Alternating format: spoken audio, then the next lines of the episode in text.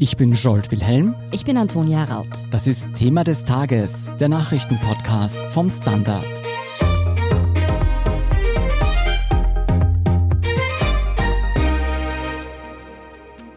Die ÖVP steckt nach wie vor knietief in der Postenschacher-Affäre. Jetzt schaut's ganz so aus, als würden sich die Spin-Doktoren rund um Sebastian Kurz eines ganz alten Tricks bedienen, nämlich Ablenkung. Ja, zu diesem Eindruck könnte man wirklich kommen, denn nach wochenlangen Postenschacher-Vorwürfen gegen die ÖVP wirft die ÖVP jetzt ihrem eigenen Koalitionspartner den Grünen ebenfalls vor, Postenschacher betrieben zu haben. Was wirklich dran ist an diesen Vorwürfen, ob sich Kurz da jetzt Trumpschen Tricks bedient und warum dieses Vorgehen Österreich schadet, darüber sprechen wir heute mit Hans Rauscher und Petra Stöber vom Standard. Petra, die ÖVP wirft in einer Presseaussendung ihrem eigenen Koalitionspartner Postenschacher vor. Bevor wir auf diesen Vorwurf selbst eingehen, um welche Postenbesetzung der Grünen geht es denn hier eigentlich? Also konkret geht es um Josef Meichenitsch, der zum Aufsichtsrat in der ABAG, der Verwertungsgesellschaft der Hypo Alpe Adria, bestellt wurde. Da wird der Vizekanzler Kogler bezichtigt, den Josef Meichenitsch, der schon Mitglied bei den Koalitionsverhandlungen auf Seiten der Grünen war, dorthin installiert zu haben und wie der Herr Abgeordnete Hanger sagt, den Begriff Green Jobs offenbar falsch verstanden zu haben. Es geht aber auch noch um weitere Grüne, die hier genannt werden, nämlich den ehemaligen grünen Abgeordneten Dieter Broß, der Sportabteilungsleiter im Koglers Ministerium wurde wurde, den ehemaligen Büroleiter des Grünen Clubs Max Schimpel, der jetzt Geschäftsführer der Covid-19-Finanzierungsagentur COFAG ist und die ehemalige grüne Bezirksrätin Karin Taus, die man in den Aufsichtsrat der Ausdruckkontrolle entsandt hat. Dann gibt's noch weitere grüne Netzwerke bei der Bestellung der deutschen Katrin Wohland zur Direktorin des Naturhistorischen Museums. Also das sind ganz schön heftige Vorwürfe von Seiten eines ÖVP-Abgeordneten an den Koalitionspartner. Was er allerdings nicht erwähnt hat, der Herr Hanger, ist, dass der Herr Schimpel, der jetzt bei der KOFAG ist, ist ja nur Teil einer Doppelspitze dort. Mhm. Er leitet das gemeinsam mit Bernhard Perner, der wiederum früher Kabinettsmitarbeiter im ÖVP geführten Finanzministerium war. Ui. Und darüber hinaus ist Perner auch Geschäftsführer der ABAG, wo eben der Josef Meichenitsch nun bald Aufsichtsrat werden soll. Ja, interessant ist auch, bevor wir in diese grünen Netzwerke eintauchen, dass es Aufregung auf Seiten der Grünen gab, wie diese Postenvergabe kommuniziert wurde. Wieso denn das? Naja, es ist schon recht schlechter Stil, denn Herr Meichenitsch selbst ist zwar wohl vor seiner Nominierung gefragt worden, ob er grundsätzlich bereit wäre, das zu machen, und er hat ja gesagt, aber mhm. dass er tatsächlich bestellt wurde, hat er offensichtlich auch so wie Vizekanzler Kogler durch die Medien erfahren, also beziehungsweise durch die Aussendung des Herrn Hanger. Und jetzt stellt sich schon die Frage, woher wusste dieser türkise Abgeordnete überhaupt, dass Meichenitsch zum ABAC-Aufsichtsrat bestellt wird? Und woher wusste es? Naja, auf Standardanfrage am Sonntagnachmittag hat er nur gesagt, dass die Information sei Ergebnis einer clubinternen Recherche, die er auf eigene Faust gemacht habe. äh, dann haben wir nachgefragt, ob das Finanzministerium ihm die Information gegeben habe und dann hat er Nein gesagt. Ja.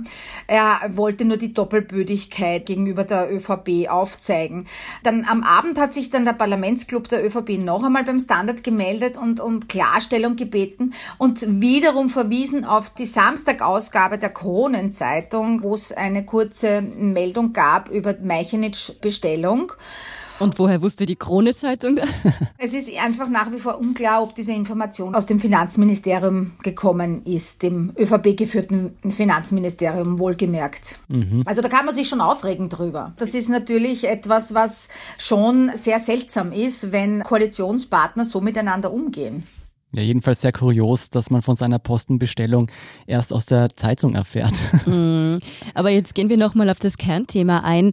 Was ist denn dran am Vorwurf des Postenschachers? Haben die Grünen hier bei diesen Besetzungen, jetzt natürlich speziell bei dieser, wirklich ihre Macht missbraucht? Also vielleicht einmal grundsätzlich. Der ABAG-Aufsichtsrat besteht aus vier Personen. Zwei werden vom Finanzministerium bestellt, zwei vom Vizekanzler Kogler in Absprache mit dem Finanzministerium. Die Bestellung letztlich abgesegnet wird auch wiederum vom Finanzministerium. Mhm. In diesem konkreten Fall hat das Finanzministerium Werner Kogler vorgeschlagen, den gesamten bisherigen ABAG-Aufsichtsrat zu verlängern. Und der Grünen-Chef wollte aber die zwei Kontrollore, die er selber bestellen kann, selber auswählen. Und sein Ressort hat neben Meichenitsch, der eine ganz klare grüne Verbundenheit hat, auch die Finanzrechtsexpertin und Universitätsprofessorin Sabine Kirchmeier-Schlieselberger vorgeschlagen, die wiederum überhaupt nicht jetzt irgendeiner Partei zuzuordnen ist. Und es ist schon interessant, dass hier gleich einmal versucht wird, sozusagen das in eine Reihe zu stellen mit dem Bestellverfahren in Sachen ÖBAG und Thomas Schmidt. Meiner mhm. Meinung nach sind das vollkommen verschiedene Angelegenheiten. Und man muss schon sagen, Machtmissbrauch ist es natürlich nicht. Auch der Bundeskanzler sagt ja, das ist ja ganz normal, wenn man eine Regierung bestellt, besetzt Posten, bestellt Leute und bestellt natürlich Leute, denen sie selbst vertraut.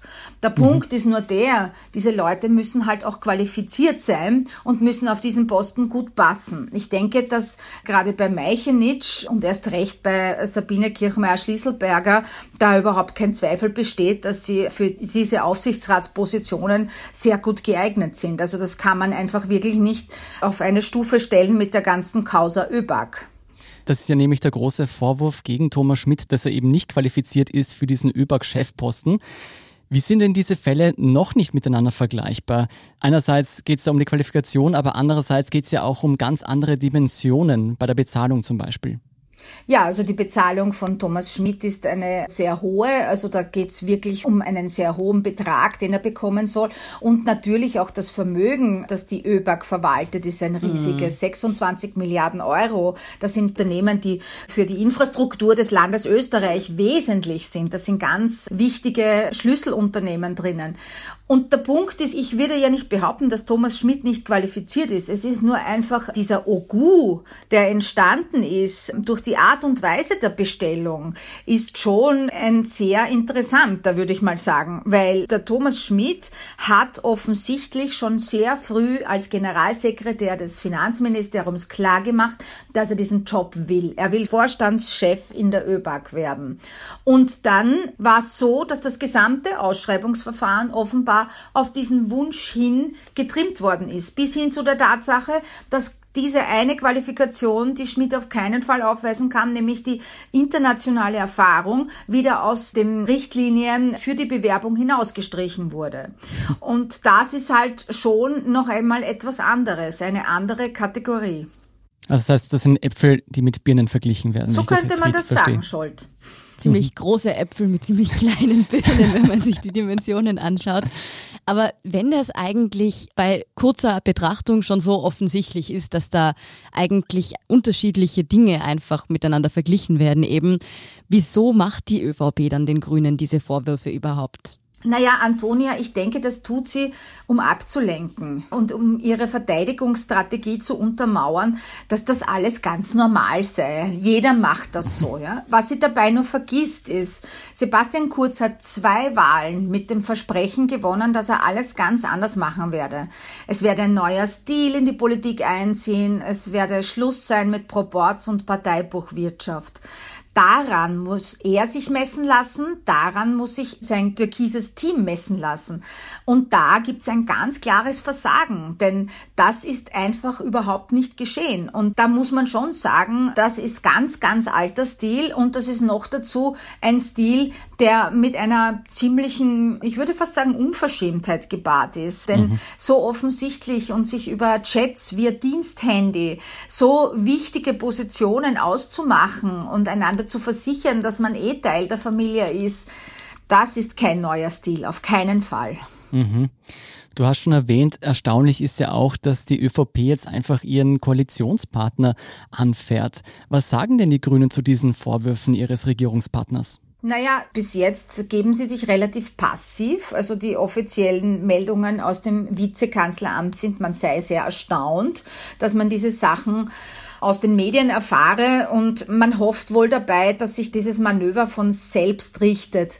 Aber der Punkt ist natürlich schon, man muss sich ja auch die Gleichzeitigkeit vorstellen. Am Samstag stellen sich der Bundeskanzler und der Vizekanzler offenbar ausgemachterweise bei schönem Frühlingswetter hin und erklären in einem PR-Termin, wie man sagen muss, den Wiederaufbau Österreichs und man gibt sich hier sehr einig und sehr mhm. harmonisch und zur gleichen Zeit gibt der ÖVP-Clubobmann Wöginger im Journal zu Gast auf Ö1 ein Interview, wo er irgendwie auch alle anpatzt und irgendwie sagt, alle machen das so und überhaupt und so weiter. Und gleichzeitig gibt es diese Aussendung des Herrn Hanger, ÖVP-Abgeordneter, der dann die Grünen komplett angreift. Und da muss man schon sagen, ich könnte mir schon vorstellen, dass es da hinter den Kulissen zu sehr schweren Irritationen kommt. Hm, ja, dass das den Frühlingsgefühlen in der Koalition nicht gerade zuträglich ist, kann ich mir auch vorstellen. Denkst du denn, dass die Grünen da dann doch noch zurückschlagen werden und schärfere Töne anschlagen?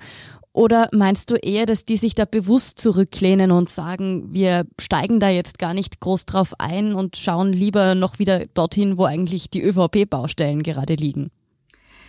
Ich denke, dass sich die Grünen natürlich bewusst zurückhalten, so wie sie sich schon seit mehr als einem Jahr bewusst zurückhalten. Ich glaube, man will ja letzten Endes die Koalition mitten in der Pandemie nicht gefährden, weil man sich auch denkt, der Schaden durch Neuwahlen wäre viel zu groß. Also was gibt das denn für ein Bild? Da stottert das Pandemiebekämpfungsprogramm der Bundesregierung ohnehin schon, weil die Impffortschritte nicht so sind, wie man wollte, weil die Lockdowns nicht so funktionieren, wie sie sollten. Und dann bricht man sozusagen Neuwahlen vom Zaun. Das kann nicht gut gehen. Noch dazu gibt es ja Umfragen, dass beide Regierungspartner miteinander keine Mehrheit mehr hätten momentan. Mhm. Das ist natürlich schon ein Punkt. Und die ÖVP weiß das natürlich und versucht, glaube ich, hier auch ein bisschen die Toleranzgrenze bei den Grünen zu dehnen, wie sie das aber schon sehr lange machen. Ich glaube nur, irgendwann mal wird Schluss sein. Also ich glaube, dass möglicherweise bei den Grünen auch irgendwann einmal der Geduldsfaden Faden platzt und vielleicht, wenn der, der ärgste Stress der Pandemie weg ist, dass wir dann noch viel härtere Auseinandersetzungen erleben und mit sehr offenem Ausgang. Wie gefährlich bzw. schwierig ist diese Gratwanderung für die Grünen denn? Weil einerseits, du hast es schon gesagt, könnten sie bei Neuwahlen im Moment nur verlieren. Andererseits sind die Grünen ja auch mit dem Slogan Der Anstand würde grün wählen mhm. in den Wahlkampf gegangen. Und das ist gerade eben mit solchen Postenschacher Geschichten beim Koalitionspartner vielleicht nicht immer ganz anständig zugegangen ist, fällt doch auch nicht gut auf Sie zurück, oder?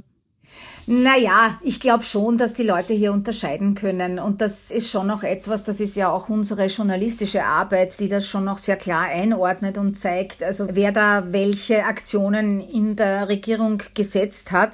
Aber natürlich, das ist halt einfach auch diese Strategie, andere mit reinzuziehen von Seiten der ÖVP. Das kann den Grünen schon schaden, natürlich. Und irgendwann mhm. einmal muss man halt sozusagen abwägen, welcher Schaden größer ist, zu bleiben oder zu gehen. Das ist halt immer die Frage, wenn man eine Koalition aufkündigt, was hilft mir mehr, was schadet mir mehr als mhm. Partei. Und im Moment ist es, glaube ich, noch so, dass sie sagen können, okay, wir müssen dadurch die größte Herausforderung der Zweiten Republik, die Bekämpfung dieser Pandemie, wir müssen das schaffen. Das ist das oberste Thema, Thema Nummer eins. Dann ist mal die nächste Frage, wie wird denn der Wiederaufbau stattfinden? Können wir dann endlich zu unserem Hauptthema kommen, zum Klimaschutz? Wird der Wiederaufbau grün sein? Ja oder nein. Und ich glaube, wenn das nicht gewährleistet ist, dann könnte es sehr schnell mit dieser Koalition vorbei sein. Die Grünen schweigen, aber stimmen nicht zu, was da passiert.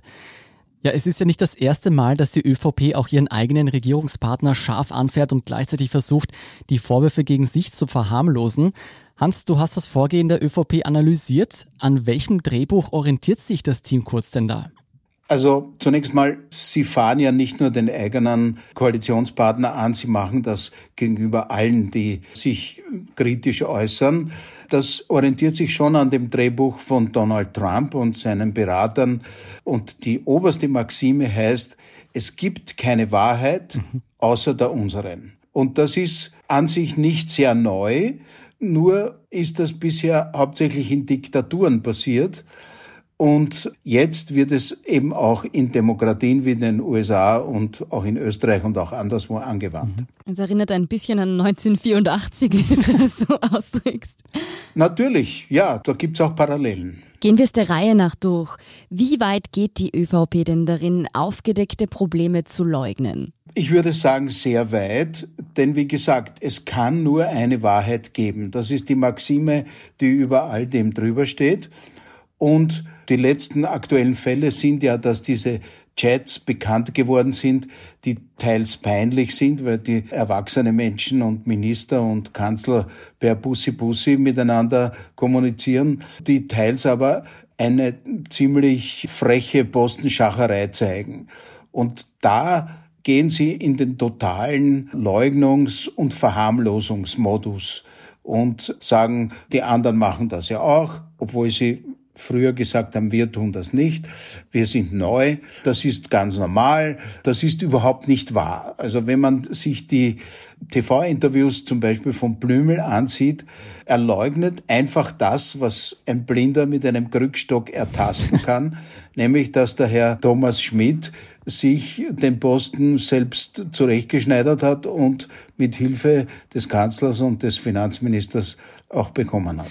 Du sagst ja nicht nur, dass Kurz und die neue ÖVP zu Lügen greifen, sondern auch zu alternativen Fakten. Kannst du uns da Beispiele nennen? Naja, da gibt's schon einiges, aber das größte alternative Faktum ist, dass vor allem Kurz im letzten Jahr in verschiedenen Abstufungen behauptet hat, dass Österreich super ist beim Bekämpfen der Corona-Krise. Ursprünglich hat er gesagt, also wir sind überhaupt unter den Besten, wir sind unter den Smart Movers, von denen einige inzwischen schon keine Smart Movers mehr sind. Dann hat er gesagt, wir sind besser als andere, was stimmt, aber gleichzeitig haben wir es auch schlechter als andere gemacht. Und die letzte Variante ist, glaube ich, wir sind im oberen Drittel in der Rangliste der Corona-Bekämpfer, wobei man sagen muss, da gibt es zwei Aspekte. Das eine, die Bekämpfung der Seuche an sich. Da kann man zum Beispiel sagen, wir haben jetzt eine Sieben-Tages-Inzidenz von 220 ungefähr. Und in Deutschland machen sie sich schon Sorgen, weil die Sieben-Tages-Inzidenz in Richtung 100 geht. Aber man kann hier sagen, Österreich ist sicher nicht so schlimm, wie es Portugal eine Zeit lang war oder andere Staaten wie Brasilien, aber wir sind keineswegs die Champions. Das ist diese Behauptung, die schon zur türkisen Strategie gehört, immer zu sagen, wir sind die Besten und außer uns gibt's nichts. Ja, wenn es darum geht, einer Geschichte den richtigen Spin zu verpassen, damit sie der ÖVP gut reinpasst, wird in letzter Zeit immer wieder die ÖVP-Seite zur Sache genannt. Was ist das denn genau und warum ist es so problematisch? Naja, das ist eine Kampfplattform, die sich die ÖVP relativ spät zugelegt hat.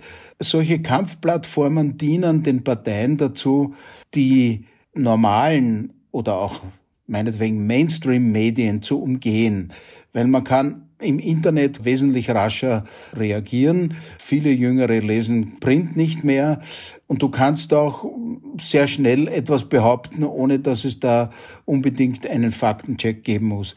Zur Sache ist jetzt lange nach unzensuriert.at erschienen. Das mhm. ist sozusagen die Kampfplattform der Freiheitlichen Partei und auch nach Kontrast Kontrast ist die Kampfplattform der Sozialdemokratischen Partei, wobei die sind noch am ehesten versuchen, sie gewisse journalistische Maßstäbe einzuhalten, während unzensuriert.at und eben zur Sache einfach wild um sich werfen mit unbelegten Behauptungen. Und dann gibt's noch diesen Blog Zack Zack, der ist so ein Mittelding, der wurde von Peter Pilz gegründet, an sich ein Grüner, der dann eine eigene Splitterpartei gegründet hat, die nicht ins Parlament gekommen ist. Die bemühen sich auch um journalistisches Aufdecken, sind aber ziemlich polemisch. Aber die Grundformel ist Umgehen des sozusagen traditionellen Journalismus. Wir machen unser Ding selber und wir machen es so, wie wir es wollen. Du hast es jetzt schon sehr gut aufgedröselt. Alle Parteien und politischen Richtungen haben ihre eigenen Kampfblätter. Was unterscheidet zur Sache jetzt von diesen anderen Medien? Also zur Sache hat jetzt zuletzt sehr viel Kritik erregt und da hat sich sogar die traditionsreiche Journalistenvereinigung Concordia, Presseclub Concordia, darüber aufgeregt. Sie haben attackiert nicht nur Oppositionsabgeordnete, die im Untersuchungsausschuss, Ibiza-Untersuchungsausschuss, freche Fragen gestellt haben, sondern auch den Falter und dessen Chefredakteur und zwar mit einem Angriff der an sich schon irgendwie lachhaft ist. Also Sie haben gesagt, es ist relativ kompliziert. Der Strache hat im Ibiza-Video gesagt, da gibt's den Herrn Porsche und der zahlt Medien. Und dann hat zur Sache gesagt, ja, und der Falter hat das nicht geschrieben, hat das unter den Tisch fallen lassen, weil ein Herr Piech, Mitglied der Familie Porsche, mit zehn Prozent beim Falter beteiligt mhm. ist. Jetzt muss man dazu sagen, ist überhaupt nicht klar, ob das erstens einmal dieselbe Person ist und zweitens, wie der Falter-Chefredakteur Klenk jetzt auf Twitter klargestellt hat, der Strache sagt, dieser Herr Porsche hat gesagt, er zahlt die ÖVP und nicht den Falter. Also man muss dazu sagen, polemisch werden und Dirty Campaigning, das müssen Sie bei zur Sache noch lernen. Aber dass der Bundeskanzler Sebastian Kurz das in seinem offiziellen Twitter-Account, wo drunter steht Bundeskanzler, mhm. retweetet hat, aufgenommen hat, also das macht ein Bundeskanzler nicht. Das geht Das nicht. erinnert ja an den Twitter-Kanal von Donald Trump, der auch immer wieder Verschwörungstheorien und ihm politisch geneigte Tweets weitergeleitet hat. Naja, der Donald Trump ist der absolute König der Fake News und der erfundenen Behauptungen. Also ich glaube, die Washington Post hat in seinen vier Amtsjahren insgesamt an die 30.000 glatte Lügen und Unwahrheiten aufgezählt.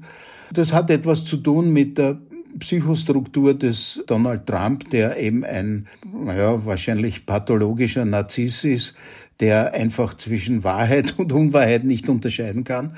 Aber es ist auch eine Methode, indem man Unwahrheiten oder Halbwahrheiten oder Dinge, die sich nach einer Wahrheit anhören, völlig unreguliert in die öffentliche Diskussion einbringt, verwirrt man die Leute. Mhm. Und ein Berater vom Donald Trump, dieser berühmte Steve Bannon, hat gesagt, die Methode ist flood the zone with shit. Also ich glaube, ich muss das nicht übersetzen.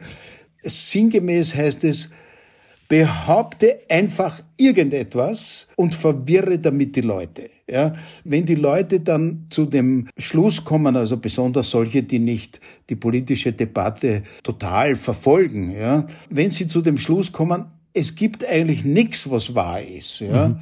dann hast du sie vorbereitet für Populismus mhm. und für einfache Slogans. Und der Donald Trump hat das eigentlich sehr gut geschafft.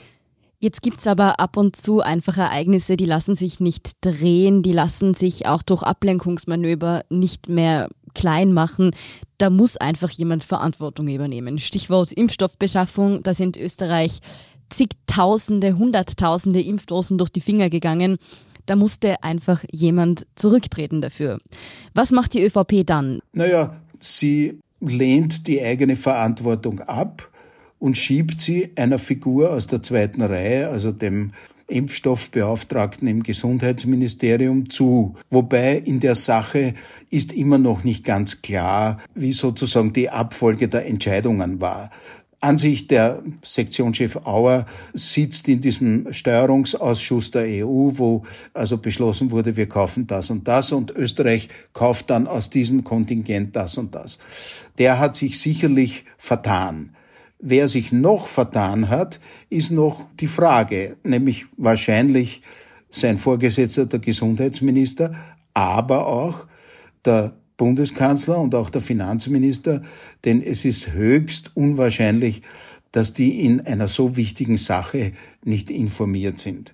Aber hier ist sozusagen die letzte Recherche noch nicht passiert. Nur war es sofort die Reaktion des Bundeskanzlers, wie er gemerkt hat, oha, wir kriegen zu wenig Impfstoff. zu sagen, Schuld ist der Herr Auer. Also die Schuldabwälzung ist ebenfalls etwas aus dem Repertoire des Populisten und auch des Donald Trump, für den ja immer alle anderen schuld waren. Er hatte zum Beispiel auch das Corona als China-Virus bezeichnet. Und da gibt es also 100 Beispiele, dass alle anderen schuld sind, nur nicht der, der gerade an der Entscheidungsstelle sitzt. Petra, was denkst denn du? Die ÖVP muss sich doch der Endlichkeit ihres Vorgehens hier selbst bewusst sein. Ist es der ÖVP trotzdem egal, dass dieses Schmierentheater jetzt vermutlich so gut wie keiner glaubt? Oder liefern die Türkisen hier absichtlich einen kleinen Skandal, um von dem großen, also ÖBAG und Schmidt abzulenken? Naja, man kennt diese Strategie aus dem Trump-Wahlkampf und noch mehr von der darauf folgenden Politik des Ex-US-Präsidenten. Es gibt da zwei Grundsätze. Der ehemalige Breitbart-Chef Steve Bannon, der Trump als Berater gedient hat, hat hier zwei Grundsätze mal formuliert. Das eine ist Flooding the Zone with Shit und das zweite nennt sich Mudding the Waters. Das heißt, wirble immer den Staub auf oder beziehungsweise den Schlamm, wirble ihn so lang auf, damit die kleinen Fische, die im Teich schwimmen, alle unruhig werden und herumwuseln und am Ende sieht man den großen, dicken Fisch nicht mehr, der das eigentliche Problem ist. Mhm. Am Ende von solchen Strategien sollen alle unglaubwürdig sein. Alle. Und das eigene Fehlverhalten soll dadurch kleiner wirken. Das ist eine ganz klare populistische Strategie. Und ich halte das für demokratiepolitisch tatsächlich gefährlich, dass sich die ÖVP scheinbar dieser Strategie bedient, um diese Skandale, in die sie doch verstrickt zu sein scheint, zu bekämpfen. Das möchte ich jetzt genauer wissen. Du schreibst ja auch in deinem Kommentar, dass das Vorgehen der ÖVP in diesem Postenschacher-Skandal unverantwortlich ist. Was meinst du denn damit? Warum ist dieses Verhalten ein Problem für Österreich, wenn die österreichische Demokratie zum undurchsichtigen Sumpf wird? Also gleich sollte, um das einmal vorwegzunehmen, weil das manchmal so hingestellt wird. Das sind nicht die Journalisten, die darüber mhm. berichten, die Österreich im Ausland anpatzen. Es sind diese kurzfristigen taktischen Manöver, die dem Land schaden. Mhm. Nicht nur, dass der Schaden bereits angerichtet ist, Stichwort ÖPAC-Besetzung. Es ist auch so, dass man dabei auch noch ertappt wurde und dann entschuldigt man sich nicht einmal dafür. Mhm. Niemand übernimmt Verantwortung, niemand sagt, uns ist da was passiert, es tut uns leid, jetzt reformieren wir das System. Es wird nie wieder vorkommen. Mhm. Man könnte auch sagen, okay, wir müssen bei den Ausschreibungskriterien noch mehr Transparenz, Transparenz, Transparenz walten lassen. Die Besten bekommen die wichtigsten Posten in Zukunft. Stattdessen, was passiert? Leugnen, beschwichtigen, verharmlosen. Und Österreich steht dann da als ein Land, in dem Packelei und Mausch Mauschelei an der Tagesordnung sind, wo man die richtigen Leute kennen muss, um voranzukommen und wo man quasi auch durch die eigene Leistung nicht weiterkommt. Und das wird den vielen Millionen Österreichern, die täglich das Gegenteil beweisen, die täglich exzellent sind in dem, was sie tun, die sich anstrengen und bemühen, und zwar ganz ohne Vitamin B, mhm. Das wird diesen Menschen wirklich nicht gerecht. Wie kommt man schließlich dazu, mit einer Republik der Mauschler und Packler in Verbindung gebracht zu werden? Das habe ich damit gemeint, dass das ein Problem für Österreich ist, dieses Verhalten. Ist das jetzt ein reiner Image-Schaden oder nimmt Österreich tatsächlich auch einen wirtschaftlichen oder auch nachhaltig einen politischen Schaden davon mit? Selbstverständlich, die Demokratie nimmt einen Schaden mit, mhm. wenn man sich so verhält. Ja? Und das ist etwas, worauf wir achten müssen. Und wenn dann versucht wird, auch über Propagandaplattformen unliebsame Journalisten anzupatzen, dann ist das ein großer Schaden für die Demokratie. Und für das Land ökonomisch ist es natürlich auch ein Schaden, wenn an die wichtigsten Posten und an Kontrollposten, an Aufsichtsratsposten, an Vorstandsbesetzungen in wichtigen Unternehmen oder in wichtigen Holdings, wenn dort nicht die besten Leute sitzen, sondern mhm. die, die am besten passen. Mhm. Weil das ist dann möglicherweise gegen die Interessen der vielen Steuerzahler in Österreich. Mhm. Eins ist auf jeden Fall klar, die Postenschacher-Affäre ist noch nicht vorbei, da könnten sich noch einige neue Entwicklungen abzeichnen. Vielen Dank für eure Einschätzungen, Hans Rauscher und Petra Stulber. Sehr gerne. Wir sind gleich zurück. Guten Tag, mein Name ist Oskar Bonner. Wenn man in stürmischen Zeiten ein wenig ins Wanken gerät, den eigenen Weg aus den Augen und die Orientierung verliert, dann ist es sehr hilfreich, wenn man etwas hat, woran man sich anhalten kann. Der Standard, der Haltung gewidmet. Jetzt gratis testen auf Abo der Standard.at. Und hier ist, was Sie heute sonst noch wissen müssen. Erstens, es gibt sie noch die guten Nachrichten im Kampf gegen Covid-19. Eine Studie der Universität von Oxford zeigt nun, dass bestimmte Asthma-Sprays offenbar gegen schwere Verläufe helfen. In Österreich startet nun eine Studie, die untersucht, ob auch Nasensprays eine ähnliche Wirkung haben. Mhm, und nicht in der Behandlung, dafür aber in der Verhinderung von Infektionen zeigt die Corona-Impfung Wirkung. Das belegen jetzt die Zahlen aus dem Bezirk Schwarz in Tirol, in dem ja weite Teile der Bevölkerung im Rahmen einer Studie mit BioNTech Pfizer geimpft wurden. Dort ist die Zahl der Infektionen jetzt bereits rapide zurückgegangen. Gute Nachrichten aus deinem Nachbarort. Mhm. Zweitens, apropos Impfung, Österreich und zwölf weitere EU-Staaten haben sich auf sieben Kriterien bei der Erstellung eines grünen Passes für den Tourismus geeinigt. Damit soll dann das Reisen für getestete und geimpfte Menschen innerhalb der EU erleichtert werden. Die Länder wollen bis spätestens Juni 2021 eine Umsetzung des Passes. Drittens, der Iran beschuldigt Israel, einen Cyberangriff auf die Atomanlage Natanz durchgeführt zu haben. Dadurch seien mehrere Zentrifugen zur Urananreicherung zerstört worden. Der Vorfall erinnert an den Stuxnet Cyberangriff vor mehr als zehn Jahren, bei dem Israel und die USA verdächtigt werden, die Anlage in Natanz sabotiert zu haben. Der Iran meldet, man habe im aktuellen Fall bereits einen Verdächtigen identifiziert. Die zerstörten Zentrifugen würden rasch durch modernere Typen ersetzt. Umso brisanter ist der Fall, dass sich diese Woche in Wien wieder Vertreter des Iran, Russlands, Chinas, Großbritanniens, Frankreichs, Deutschland und der EU treffen, um das Atomabkommen JCPOA wiederzubeleben. Und viertens noch eine gute Nachricht für alle Besitzer und Besitzerinnen eines Fahrrads. Obwohl das Corona-Jahr 2020 für einen echten Fahrradboom sorgte, ging die Zahl der Radeldiebstähle erneut zurück. Jetzt zum ersten Mal seit der Jahrtausendwende sank die Zahl der Diebstähle in Österreich unter die 20.000er Marke. Insgesamt wurden 18.080 Räder als gestohlen gemeldet. Das sind 2.700 Räder bzw. 13 Prozent weniger als im Vorjahr. Was gleich blieb, die meisten Diebstähle, nämlich rund zwei Drittel, passierten in den Landeshauptstädten. Und da muss ich ehrlich sagen, Scholt, auch mein Radl war dabei. Immer noch traurig, wenn ich das höre. Ich auch. Nicht mehr zu Antonias gestohlenem Rad, aber die aktuellsten Informationen zum weiteren Weltgeschehen finden Sie wie immer auf der Standard.at. Um keine Folge von Thema des Tages zu verpassen, abonnieren Sie uns bei Apple Podcasts oder Spotify. Unterstützen können Sie mich gern mit einem neuen Fahrrad oder uns mit einer 5-Sterne-Bewertung und zwar auf Spotify oder wo auch immer Sie Ihre Podcasts hören. Und Sie können uns auch unterstützen, indem Sie für den Standard zahlen. Alle Infos dazu finden Sie auf abo.derstandard.at. Danke für Ihre Unterstützung. Ich bin Antonia Raut. Ich bin Scholt Wilhelm. Baba und bis zum nächsten Mal. Und bitte schicken Sie Antonia kein neues Fahrrad.